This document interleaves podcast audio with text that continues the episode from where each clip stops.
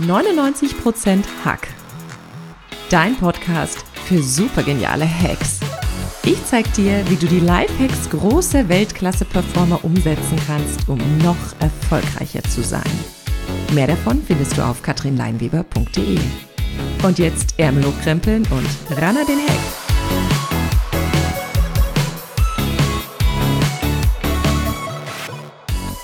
Herzlich willkommen zum Podcast 99% Hack. Mein Name ist Katrin Leinweber und ich bin deine Gastgeberin für diesen Podcast. Heute habe ich wieder ein Interview-Special für dich und vor allem einen ganz bezaubernden Interviewgast. Verschämt kommt man bei ihr nicht weiter, denn sie ist unverschämt weiblich, unverschämt inspirierend und vor allem unverschämt erfolgreich.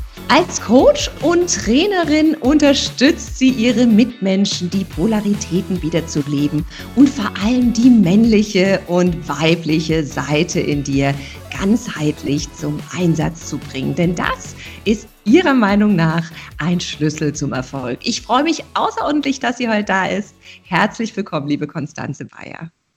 Vielen Dank, liebe Katrin. So eine tolle äh, Einleitung. Ich fühle mich sehr geschmeichelt. Schön, dass ich da bin. Von Herzen gern, meine Liebe. Normalerweise hätte ich jetzt schöne Grüße nach Berlin geschickt, denn da sitzt du normalerweise. Aber heute bist du in Frankreich unterwegs. Genau, ich bin in den Pyrenäen in Chalabre und übe mich hier im digitalen Nomadenleben. Okay, wunderbar, dann passt es ja großartig rein. Sehr schön. Also falls jetzt jemand nur die Tonspur von diesem Podcast hört, es gibt auf jeden Fall auch noch ein YouTube-Video dazu und es lohnt sich definitiv da reinzuschauen, denn dann sieht man auch, warum die Konstanze für unverschämt weiblich steht. Also ich kann es nur empfehlen. Ich wollte gerne mit der ersten Frage starten und fragen, welche Qualitäten braucht es denn, um deiner Meinung nach erfolgreich zu sein? Du bringst deine eigene Geschichte mit, auch mit deiner, mit deiner Entwicklung, mit den Bereichen, in denen du tätig warst. Was hast du da gelernt und welche Qualitäten braucht es, um einfach ja, erfolgreich zu sein? Die erste Qualität ist, glaube ich, für mich eine Vision zu haben und ähm, und ein Bild, wo man hingehen möchte, was einen berührt. Und ähm, dann das nächste ist für mich ich habe das Wort Erfolg auseinandergesetzt und, ähm, und es heißt für mich eher folgen. Und ähm, also ich folge und ich gehe Step für Step und dadurch kommt Erfolg oder dafür wird man am Ende eben belohnt. Für mich ist eher der Weg das Ziel und dieses kleine Schritte gehen auf dem Weg zur großen Vision, das macht mich Erfolg oder das meine ich ist der Schlüssel zum Erfolg, weil wenn ich diese kleinen Schritte nicht gehe, werde ich niemals meiner Vision näher kommen. Oh, das hast du wunderschön gesagt. Ich finde ja oft, der erste Schritt braucht oft 80 Prozent unserer Energie. Und wenn man einmal losläuft, dann läuft man. Und dann geht man viele kleine Schritte und ein großer Weg entsteht natürlich dadurch. Du warst äh, früher in einer absoluten Männerdomäne unterwegs und hast in einer absoluten Männerdomäne gearbeitet. Magst du uns darüber ein bisschen was erzählen? Denn das ist, glaube ich, auch ausschlaggebend für den ganzheitlichen Ansatz, den du als Coach und Trainerin verfolgst. Ich habe ange also ich habe BWL studiert und dann habe ich eben ähm, für äh, Elektronikkonzerne gearbeitet. Meine erste Station war Lexmark und da habe ich im Vertrieb angefangen und war da die erste einzigste Frau und dann später bin ich zu Samsung gewechselt und auch da war ich ja, eine von ganz, ganz wenigen Frauen. Ich glaube, ich habe es irgendwann mal durchgezählt. Irgendwie ähm, bei Samsung waren, glaube ich, irgendwie wirklich drei Frauen, die Vertrieb gemacht haben und über 100 Männer, äh, die in dem Vertrieb waren. Und von daher, ja. Eine verschwindend geringe Quote. Auf alle Fälle. Der Exot. Ja. Aber da hast du ja gesagt, hast du auch ein, ein, paar Dinge mitgenommen, die dir jetzt äh, in dem helfen, wenn du mit deinen Klienten arbeitest. Auf alle Fälle. Irgendwann hatte ich so einen Punkt in meinem in meiner Karriere, wo ich so gedacht habe, es fehlt mir irgendwas. Und dann habe ich angefangen neben meiner Karriere bei Samsung habe ich eigene Frauenretreats gegeben und die hießen damals Just Woman. Das war in 2012 und ich ähm, habe mich, glaube ich, selber auf dem Weg zu mir gemacht, um zu schauen, okay, irgendwie fehlt ein Teil in mir, so dieses weichere. Ähm, ja, und damit habe ich halt angefangen, eben ähm, selber mich zu entwickeln und habe das dann, meine Erkenntnisse, die ich daraus hatte, auch anderen Frauen weitergegeben. Meinst du, dass der weibliche Teil ein Stück nicht da war oder ein bisschen abhandengekommen oder nicht gelebt wurde, weil du auch in einer sehr männerlastigen Domäne unterwegs warst? Also definitiv ja. Ne? Einen Teil habe ich nicht gelebt, weil ich geglaubt habe, das macht man so. Ähm, oder ähm, um erfolgreich zu sein, muss man auch eine bestimmte Härte haben. Heute sehe ich das anders. Ne? Also ich glaube, heute geht es für mich mehr darum, authentisch zu sein, eine gewisse Verletzlichkeit zu zeigen, auch um ähm, nahbar zu sein, berührbar zu sein, weil am Ende des Tages, ähm, glaube ich, werden Geschäfte immer nach drei Dingen gemacht äh, oder überhaupt Beziehungen werden äh, passieren immer auf drei Bausteinen. Das ist Trust, Responsiveness und Connection. Mhm. Und ähm, wenn wir die drei einfach in eine bring, miteinander bringen, äh, zusammenbringen, dann können wir belastbare Beziehungen eben entstehen lassen. Und ich glaube, jemand, der erfolgreich im Vertrieb ist, baut belastbare Beziehungen, wo der eine dem anderen hilft und der andere den anderen. Also und wo man zusammen seine eigenen Ziele eben miteinander erreicht. Ja. Du hast gerade gesagt, du hast ähm, ein bisschen mehr die Härte gelebt oder dieses vielleicht auch typisch männliche. Hast du das Gefühl, das ist heutzutage so en vogue? Das ist jetzt äh, auch das, wo viele denken, oh, das muss ich vielleicht kopieren, um voranzukommen, um vorwärts zu kommen. Und wenn dem so ist, wie kann die weibliche Qualität damit reinspielen, beziehungsweise wie können die beiden ein bisschen in Balance kommen? Denn ich glaube, eine Mischung daraus ist natürlich das Credo. Auf alle Fälle. Ich glaube gar nicht irgendwie, also ich glaube, wir haben gar kein wirkliches Vorbild dafür gehabt, wie es aussehen könnte in dem, in der, in dem weiblichen Führungsstil. Ähm, oder in, in, in einem mehr mitfühlenden Führungsstil. Ähm, bis ich 20, ich, wann war das? 2014 bin ich nach New York geflogen und habe an einer Konferenz teilgenommen, die hieß Wisdom to Business. Und es war damals einfach noch nicht wirklich on vogue, irgendwie ähm, Weisheit und Business irgendwie zusammenzubringen in Deutschland. Und aber ich habe von dieser Konferenz gehört und habe gedacht, da muss ich hin. Da erinnere ich mich, dass unter anderem eine Frau, die hieß Eileen Fischer, die hat ein Modeunternehmen äh, gegründet gehabt und die hat darüber gesprochen, wie sie Vertrauen ihren Mitarbeitern entgegenbringt und wie sie sehr mitfühlend mit, also führt. Und das hat mich so berührt und ich habe gedacht, das ist genau das, was uns fehlt. Ich glaube, es ist nicht getan worden, weil wir es nicht anders wussten. Erst jetzt irgendwie auch mit Leuten wie Brené Braun kommt, kommt so eine Welle, wo wir uns wieder erlauben, ähm, verletzlich zu sein, wo wir eher uns auch zeigen als Mensch, wer wir sind. Und es ist so, ich merke, da entsteht einfach was Neues.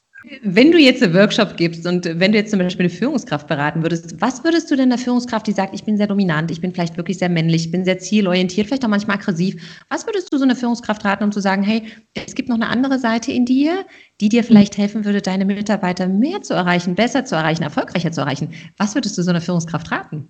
Ein, ein großer Ansatz von mir ist das Embodiment. Ähm, da geht es mir darum, dass die Menschen einfach selber fühlen. Ich glaube, ein großen Teil ist, dass wir in dieser Hektik des Alltages sind wir sehr im Kopf verha äh, verhaftet und ja. merken einfach gar nicht mehr so, was, was ist denn eigentlich der andere Teil meines Körpers? Was braucht der denn eigentlich? Und ähm, ich arbeite sehr viel mit Aufstellungsarbeit und ähm, dann stelle ich die Führungskraft einfach in die, in die anderen Teile des Teams und damit ist auch eine Ganzheitlichkeit gegeben. Und lass sie darüber fühlen, was, wie es dem anderen geht und wie es sich anfühlt, mit so einem Schwapp an Aggressivität überschüttet zu werden. Mhm. Und in dem, wo sie es praktisch selber an sich merken, kann eine größere ähm, ja, Awareness, ein größeres Verständnis eben entstehen. Oder ich glaube, wenn wir es nur auf der Kopfebene adressieren und nicht im Körper spüren, können wir es nicht wirklich verinnerlichen. Würdest du dann sagen, Kopfebene ist was Männliches oder kann man das so nicht sagen? Also so der Denker in uns, weil ich glaube, man kann es natürlich nicht so sagen, glaube ich, weil du hast immer zwei Seiten in dir, aber ich glaube auch, vom Kopf zum Herzen sind es ja nur nur 30 Zentimeter, sehr oft der schwierigste Weg, den wir gehen können, um an unser Ziel zu kommen, aber den wir gehen müssen, damit wir ins Gefühl kommen. Es gibt ja so ein paar typische Eigenschaften, die haben High Performer alle gleich. Und du sagtest es zum Beispiel, eine Vision zu haben, ein Ziel zu haben, kann man jetzt nicht sagen, ist typisch männlich, typisch weiblich. Aber mhm. dieses Gefühl, positive Emotionen zu leben, finde ich per se natürlich was sehr Weiches, was tendenziell weiblicheres. Und du mhm. spielst natürlich auch sehr stark mit dem Begriff unverschämt und mit dem Begriff Scham. Magst du uns vielleicht mal erklären, was deiner Meinung nach dieses Gefühl Scham auch mit einer Erfolglosigkeit zu tun hat, beziehungsweise unverschämt sein, sich selbst zu sein und sich keine Gedanken darüber zu machen, wie es vielleicht beim anderen ankommt, wie das weiterhelfen kann? Also Unverschämtes hat ja so zwei Aspekte für mich als allererstes. Ne? Also dieses Freche, dieses Dinge zu tun, wo mir egal ist, was die anderen sagen oder wie die anderen das beurteilen am Ende des Tages. Und nicht aber in diesem überschwänglichen Frechsein, sondern eher darauf zu hören, was ist es, was mich berührt, was, was ich machen möchte, was meine innere Stimme sagt. Und der andere Aspekt da drin ist die Scham. Und äh, für mich ist die Scham der Teil, der uns ganz oft zurückhält. Wir schämen uns oder wir haben Angst, also Scham und Angst liegen da ganz dicht beieinander. Wir haben Angst, was sagen die anderen? Wie beurteilen die uns? Ähm, am Ende fallen wir vielleicht aus dem, aus dem Kreis raus. Wir haben Angst, äh, unsere Stimme zu erheben. Diese beiden Teile zusammenzubringen, das ist mir ein großes Anliegen. Und dann war ja deine Frage zum Erfolg. Ne? Wie hindert das einen? Ich glaube, wenn wir eine gewisse Scham haben und der, diese ähm, Herausforderung daran ist, die Scham zu identifizieren. Ich bin noch nicht gut genug. Wer bin ich schon, dass ich äh, mir hier meine Meinung erlauben darf? Ja, und ich denke auch Scham ist natürlich eine Emotion. Das ist die Emotion, die dein Körper die geringste, also die hat die geringste Schwingung. Das heißt, dein Körper raubt sie am meisten an Energie und an Kraft. Deshalb finde ich es einen schönen Ansatz, in dieses Unverschämte zu gehen, in das Volle zu gehen, in das Ganzheitliche zu gehen. Konstanze, wenn es darum geht, dass wir wieder ganzheitlicher unterwegs sind und sagen, jeder Teil in uns ist wichtig, egal ob es der männliche ist, egal ob es der weibliche ist. Was können wir denn tun, damit man, wenn man merkt, okay, ich bin jetzt sehr, ich bin sehr dominant in, seinem, in meinem männlichen Teil, was kann ich tun, damit ich mehr in meine weibliche Kraft komme, beziehungsweise andersrum, wenn ich als Frau vielleicht jetzt sehr weiblich bin, sehr in meiner weiblichen Seite bin, was kann ich tun, um ein bisschen mehr die männliche Seite zu leben? Gibt es da so ein paar Hacks, die du uns noch an die Hand geben kannst? Ich glaube, im Moment ist es auch so, oder das, was ich irgendwie gerade auch aus dem letzten ähm, äh, Team-Event hatte, es ist so ein, ein, starker Druck eben da. Ne? Und äh, unser Glaube ist, je schneller wir rennen, umso mehr haben wir die Dinge im Griff auf der einen ja. Seite und, und dann können wir sie lösen. Aber dieser Schritt zurück und dieses ganz kurze Anhalten, dieses sich besinnen und diesen Moment der Ruhe zu haben. Ich glaube, Corona erinnert uns auch so ein Stück weit daran, ähm, mehr in Ruhe zu kommen und dieses Moment innezuhalten und aus diesem Moment heraus wieder neue Kraft zu sammeln und auch dann neue Ideen zu gewinnen, weil neue Ideen entstehen aus meiner Sicht nicht, weil wir nur jetzt schneller rennen und Ideen versuchen zu produzieren, sondern es, ich, ich verbinde das immer ganz gerne auch an, an die Geburt. Es ist ein Gebären und Gebären tun wir eher aus der Stille und nicht aus dem, jetzt will ich aber eine neue Idee haben. Ne? Und da eben halt sich kleine Inseln zu schaffen ähm, am Morgen oder auch zwischendurch, wo einfach das Telefon aus ist. Ich einfach nur mal ein zielloses Gespräch mit jemandem anderes habe. Ganz oft entstehen für mich auch neue Ideen, nicht am Schreibtisch, sondern in dem Moment, wenn ich mich einfach treiben lasse. Und dieses Treiben lassen, das ist für mich so was sehr weibliches. Wenn wir das zulassen und äh, dieses zielgerichtete männliche wenn wir da ein bisschen mehr Platz dafür machen. Das, ich will nicht sagen, dass dieses Zielgerichtete nicht richtig ist. Ich glaube, wir brauchen es tatsächlich auch. Aber die Frage ist, wie bringen wir beides einfach in Balance miteinander? Ja, genau.